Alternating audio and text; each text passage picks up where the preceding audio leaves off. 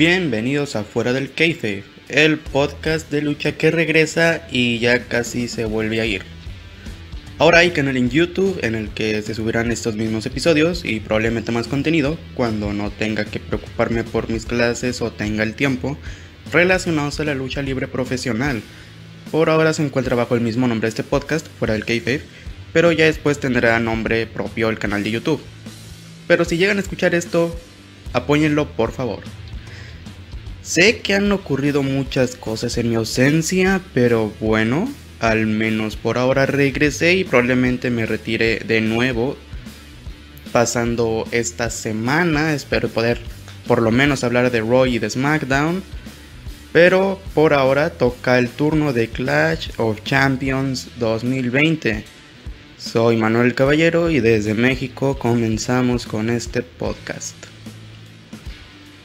En el kickoff antes estaba la lucha de Asuka y Selina Vega por el campeonato femenino Raw, pero sería removido y sería agregado a la vez Cesaro en contra de Shinsuke. No, esperen, eso está mal. Cesaro y Shinsuke. En contra de Lucha House Party por los campeonatos en pareja de SmackDown. y pues fue de último momento este cambio, pero lo más predecible y lo que podía pasar más, el resultado más lógico más bien, era eh, la retención del campeonato por parte de Cesaro y Shinsuke. Así que creo que estuvo bien el combate, creo que para ser de kickoff cumplió bastante bien. Eh, me gusta cómo estuvo Calisto en la lucha, pues ya tenemos tiempo de no verlo luchar. No hace mucho regresó tampoco, no tiene... Creo que apenas tiene como un mes de que regresó, así que está bastante bien. Eh, Creo que para hacer una lucha de kickoff se cumplió con lo que se debía para calentar antes de entrar de lleno con el evento. Entre otras cosas y cambios, ni Chaina, Baszler, ni Nia Jax, ni Nikki Cross iban a estar en el país por ver, por lo que en los campeonatos femeninos en pareja o de pareja femeninos no se iban a no se iban a luchar por ellos, por lo que en Clash of Champions, el evento en donde todos los campeonatos se defienden, pues no, en este caso no fue así. Estaban diciendo que era porque, bueno, Naya Jax confirmaba en Twitter que Chaina está embarazada, pero pues no parece ser cierto. Puede que haya sido porque muchos empleados han tenido problemas con el COVID-19 dentro de las instalaciones de WWE. Y pues puede que haya sido esto, puede que incluso Nikki Cross tenga la enfermedad, pero pues no se ha confirmado nada de esto pero puede ser. Así que bueno, ya para comenzar con el evento, una triple amenaza en escaleras por el campeonato intercontinental entre Sami Zayn, el supuesto verdadero campeón, que desde ahora les digo que no, él no era el verdadero campeón porque a él le quitaron el campeonato. Es como si dijeras que el primer campeón universal y actual campeón de NXT, Finn Balor, jamás perdió el campeonato porque se lesionó y se lo tuvieron que quitar, pero es porque se lo tenían que quitar. O sea, en el registro oficial no va a aparecer Sami Zayn en todo este tiempo. Pero bueno, como que ahora pusieron su. Eh, no sé si sea una réplica de campeonato o sea otro del. de la misma calidad del campeonato que estamos viendo en televisión. Pero se apostaría por los dos campeonatos como un estilo de campeonato indiscutible intercontinental, lo que estuvo muy interesante. Y por supuesto los contrincantes serían pues el mismísimo campeón intercontinental en ese momento Jeff Hardy y AJ Styles. No sé qué puedo decir de este combate. Fue el opener del evento y es probablemente la mejor lucha que hubo. Y no estoy mintiendo, estuvo llena de acción, llena de momentos extremos. Swanton Bones a la altura de parte de Jeff Hardy. Eh, y también pues su oreja se vio ahí encadenada por una escalera. Ya no iba a poder hacer nada a esas alturas de Hardy. Momentos también extremos de parte de AJ y de Sami Zayn como ese cazador de oportunidades. Me encantó. Estuvo bastante bien porque Sami Zayn Hill no era algo que yo esperaba con ganas de ver. Yo lo veía más como el underground, como el siguiente Daniel Bryan. Pero simplemente me gustó demasiado todo lo que pasó en el combate. Estuvo genial. E incluso el resultado me gustó, que, que Sami Zayn se quedara ahora con el campeonato Intercontinental estuvo fenomenal. estuvo muy bien, me, encantó esta lucha y quizás hablando de, técnica fue la mejor de toda la noche. Momento después, Drew Gulak en el backstage sorprende a R-Truth y con esto se convertiría en campeón 24-7, lo cual parece que le gustó bastante el haberlo ganado. Digo, creo que su mayor logro en sí no fue este campeonato, sino el campeonato crucero, pero sí, bueno, supongo que ya no había ganado nada desde hace mucho, así que supongo que le pareció bien. Pero si tomamos en cuenta que es el campeonato más menos prestigioso, pues supongo que pues le puede durar por un rato la alegría, porque como quiera tiempo después R-Truth se lo arrebataría más tarde y con esto ya sería 41 veces campeón. 41 veces campeón 24/7. Ya es demasiado reinados que tiene R-Truth, pero supongo que es al que mejor le queda el campeonato hoy en día, así que sigamos. Combate por el campeonato femenino de Raw, Asuka en contra de Selina Vega. He de decir que me sorprendió bastante este paso en solitario que está dando Selina. Creo que lo está haciendo muy bien. Tiene buen micro, aunque no me gusta en lo personal cuando empieza a hablar el, el español porque ella ni siquiera es latina. O bueno, por lo menos ella no está acoplada al hablarlo ni ni siquiera creo que ha vivido acá en Latinoamérica. La verdad es que no sé, no me sé en lo personal su biografía, pero no, definitivamente me sorprendió bastante lo que está, lo que está logrando ahora mismo. Este paso en individual puede ser muy, muy beneficioso para su carrera. En lo personal creo que es una de las luchas que más se pueden disfrutar. Esta en conjunto con la del campeonato intercontinental. Creo que es de lo mejor que hubo en todo el evento. Bastante bien, bueno, muy buena lucha. El resultado era algo lógico, ya que retuvo Asuka. Pero con todo eso he de decir que Creo que este primer paso de Selina en su carrera en solitario va excelente. Lo hizo bastante bien. Y al final pues como que le, daría, un saludo de respeto hacia Asuka con, esta, eh, con este saludo japonés. Pero lo utilizaría más para atacar a Asuka. Lo que puede indicar que va a continuar la rivalidad. Seguía Bobby Lashley en contra de Apolo Cruz por el campeonato de los Estados Unidos. El cual en lo personal no estaba esperando mucho de esto. Digo, si esperaba algo, era que Bobby Lashley retuviese. Porque The Hurt Business se tiene que ver como campeón, dominante, fuerte. Y es lo bueno que pasó esto. Y bueno, es que Apolo Cruz la verdad no me gustó mucho su reinado. Me convence un poquito más el de Bobby Lashley, pero por lo mismo, The Hurt Business se tiene que ver, pues, serio, fuerte. Así que, pues, le salió algo fácil a Bobby, ¿no? Ganar. Este. Creo que fue un superplex el que ya le empezó a dar como que todo este. Esta ventaja al miembro de The Hurt Business. Y pues bueno, él, él retuvo el campeonato, que era lo que yo esperaba. Así que no tengo nada que decir, no estaba esperando mucho el combate, más allá de que retuviese Bobby, y eso fue todo. Se cumplió, así que podemos continuar. Seguiría este combate por el campeonato de parejas de Raw. Street Profits, Montez Ford y Angelo Dawkins en contra de Andrade y Ángel Garza.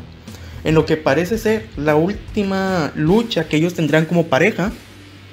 Pues Ángel Garza al parecer se lastimó en cierto punto del combate y aparte hubo un robo, porque obviamente ese no fue un conteo de tres y ni siquiera estaban tocando los hombros de Andrade el cuadrilátero como tal, no estaba tocando la lona.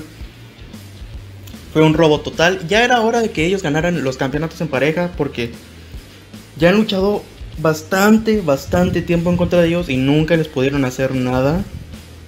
Se vieron bastante débiles y parece indicar que como pasó en Raw, que espero poder hablar de Raw y de SmackDown, al parecer ya van a tomar cada quien su camino, porque Andrade ya va a empezar el solo, porque al parecer ya no necesita a nadie.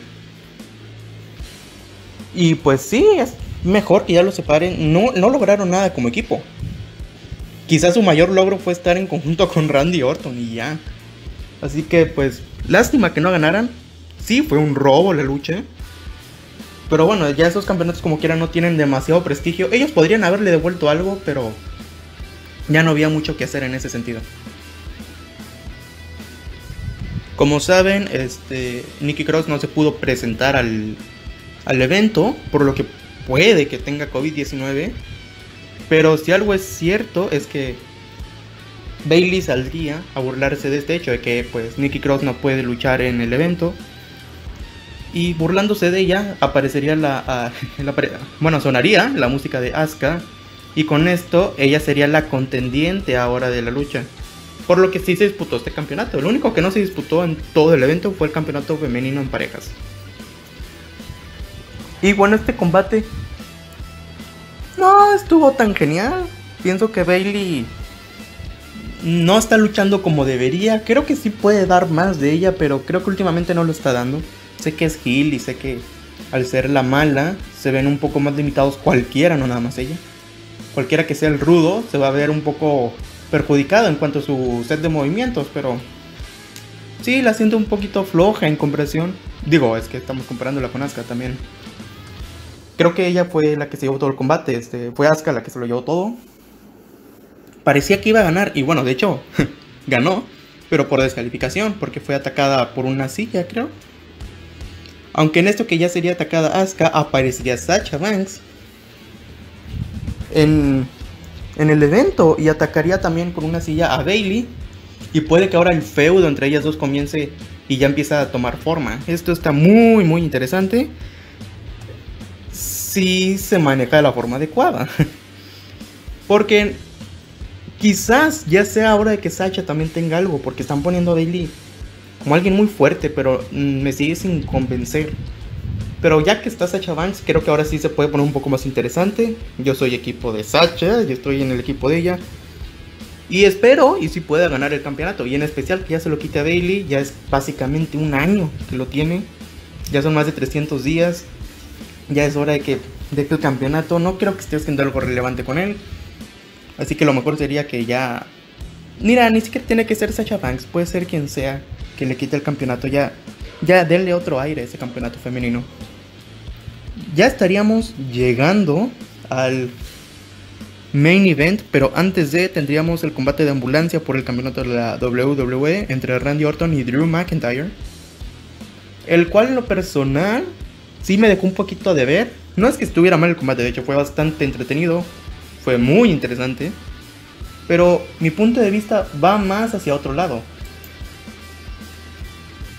No sé si se deba a, que ya hemos visto varios combates entre Randy Orton y Drew McIntyre. Pero creo que lo que no me gustó tanto fue cuando estaban en el cuadrilátero. Porque sí esperé a que ya se salieran y se dieran con objetos extremos. Lo bueno es que sí pasó. Y es aquí donde empieza lo interesante. Porque empezaría ahora la historia Ahora tendría como este clímax en el que todas las víctimas de Randy Orton, Christian, Shawn Michaels, Big Show, Ric Flair, todos ellos empezarían a atacar a Orton. Esto estuvo bastante genial, alguien como que como que vengándose de lo que les ha hecho Randy. Creo que lo único que faltó ahí fue Edge. Bueno, yo sé que no puede aparecer porque está lesionado, pero bueno, eh, lo que estaba haciendo era bastante interesante. Lo único que no me gustó de estas apariciones de todos ellos fue en el momento en el que apareció Shawn Michaels. No, él no hizo nada mal, todo está bien. Pero la super kick, la switch in music que le aplicó a Randy encima de la ambulancia, se vio bastante débil. Incluso lo tuvo que empujar después para tirarlo, ¿no? Para, para que se cayera. Pero no pudo con la simple patada. Este. Se me hizo un poco Digo, sí puede sonar algo lógico hoy en día porque la Super Kick ya creo que está bastante devaluada.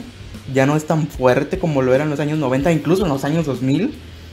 Incluso en la década de, en la década de los 2000, perdón. Está bastante bien, pero creo que desde la década 2010 se ha dejado algo que deber. Es más, creo que cuando se retiró Shawn Michaels, el movimiento en sí de la super patada ya no era tan efectivo. Y sí, este, si ya ahora Shawn Michaels tampoco lo aplicó fuerte, devastador, pues ya dice mucho. Ya para el final, este, me sorprende la fuerza de Drew McIntyre. Sí, yo sé que es un hombre fuerte y todas esas características que le estamos dando muchos fanáticos de él. Pero tan fuerte es que tira la puerta de una ambulancia. No sé si es porque es muy poderoso Drew McIntyre o porque ese, esa, ambulancia es de muy mala calidad, o sea, sus componentes están muy mal hechos. No sé qué sea, espero y sea la primera opción, que es porque es muy fuerte. Si no, pues, ok. Ya para el final del combate estuvo a punto de ganar Randy, pero bueno, no fue así. Fue Drew McIntyre quien ganó, pero fue interesante cómo aplicó lo del final. Aplica una Claymore y seguido aplica la Punt Kick a Randy Orton. O sea, Randy Orton por fin sintió lo que todos han estado sintiendo, todas sus víctimas a lo largo de los años ya han tenido esta ya ha tenido como que su merecido. Lo que, pues está bien. Creo que fue un buen final. A muchos no les gusta cuando arrebatan los finishers. A mí se me hace interesante porque es como una especie de medida desesperada. A ver, si contigo funciona tu medida final, ¿por qué no funcionaría conmigo?